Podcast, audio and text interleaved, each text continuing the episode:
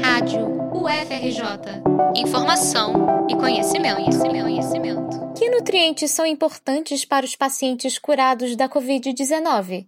E quais cuidados devemos tomar na higienização dos alimentos? Para responder a essas e muitas outras perguntas, o Serviço de Nutrição e Dietética do Hospital Universitário Clementino Fraga Filho, da UFRJ, produziu duas cartilhas sobre alimentação voltadas para os cuidados relacionados ao novo coronavírus. O primeiro documento se destina a pacientes com doença renal crônica. Já o segundo foi pensado especialmente para as pessoas que se curaram da Covid-19. A nutricionista e responsável pela seção de ensino e pesquisa do Serviço de Nutrição, Tatiana de Paula, fala sobre a iniciativa. Ambas as cartilhas abordam questões como higienização e manipulação dos alimentos, nutrientes que atuam no sistema imunológico e como adquiri-los por meio da alimentação, como a vitamina A, vitamina C, zinco, selênio. Elas são diferentes em alguns aspectos pelos objetivos de cada uma. A primeira delas, intitulada Cuidados Nutricionais para pacientes com doença renal crônica, no no contexto da Covid-19 foi uma iniciativa das nutricionistas Elizabeth Góes e Vivian Westerfallen, que atuam no setor de nefrologia e teve como objetivo orientar os pacientes da hemodiálise e da diálise peritoneal assistidos pela nossa unidade. A segunda cartilha, chamada Orientações Nutricionais Pós-Alta para Pacientes com Covid-19, leva em consideração que alguns pacientes podem permanecer com alguns sintomas como cansaço, cansaço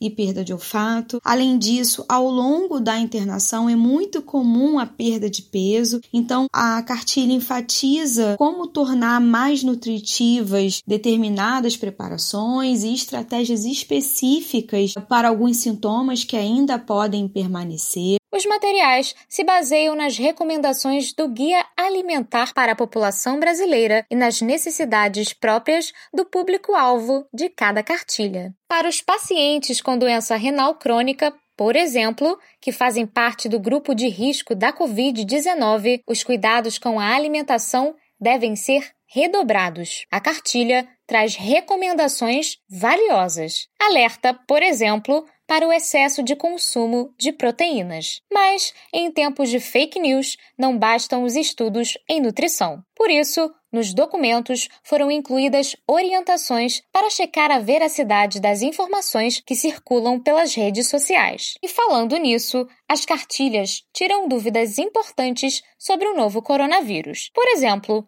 ele pode ser transmitido pelos alimentos? Elizabeth Góes, nutricionista no Hospital Universitário e uma das responsáveis pela elaboração das cartilhas, responde: Ainda não existem estudos específicos que comprovem a transmissão do novo coronavírus pelos alimentos. Até o momento, o que se sabe é que a principal forma de transmissão é através de gotículas e suspensão pelo ar. No entanto, os alimentos ou mesmo as suas embalagens podem sim ser veículos de transmissão, ou seja, podem ter a sua superfície contaminada caso tenham sido manipulados por uma pessoa portadora da doença. E existe algum alimento que ajude a prevenir ou tratar a doença? Até o momento, não existe nenhum alimento específico ou suplemento nutricional, polivitamínico, que ajude a prevenir ou tratar a Covid-19, doença causada pelo novo coronavírus. O que comprovadamente previne a contaminação pelo novo coronavírus são as medidas de distanciamento social e higiene pessoal. Para tirar outras dúvidas